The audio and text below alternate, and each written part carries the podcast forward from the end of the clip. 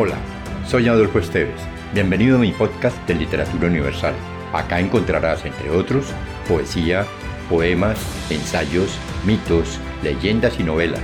Relájate, atrévete y déjate llevar por el mundo de la imaginación y los sueños. De José Asunción Silva, Nocturno.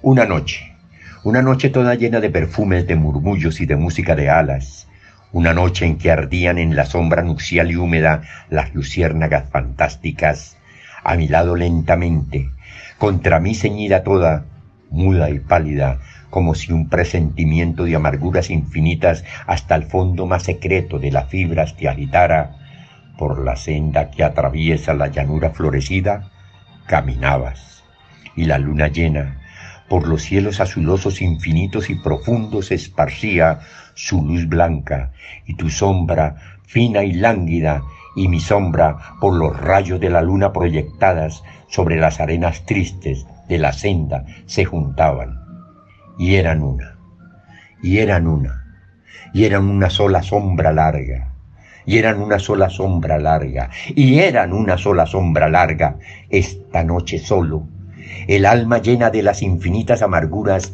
agonías en tu muerte, separado de ti misma por el tiempo, por la sombra y la distancia, por el infinito negro donde nuestra voz no alcanza, mudo y solo por la senda caminaba, y se oían los ladridos de los perros a la luna, a la luna pálida, y el chillido de las ranas.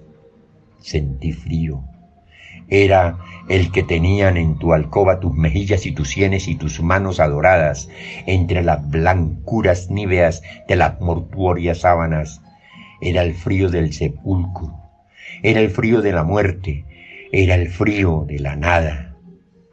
Y mi sombra, por los rayos de la luna proyectaba, iba sola, iba sola, iba sola por la estepa solitaria y tu esbelta y ágil, sombra fina y lánguida, como en esa noche tibia de la muerta primavera, como en esa noche llena de murmullos, de perfumes y de música de alas, se acercó y marchó con ella.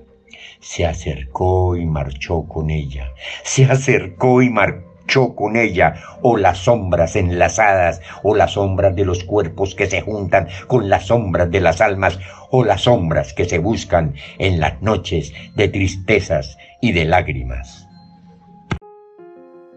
Si te gustó, piensa en alguien a quien también le agradaría viajar en este mundo fantástico y compártelo. Califica con 5 estrellas este podcast.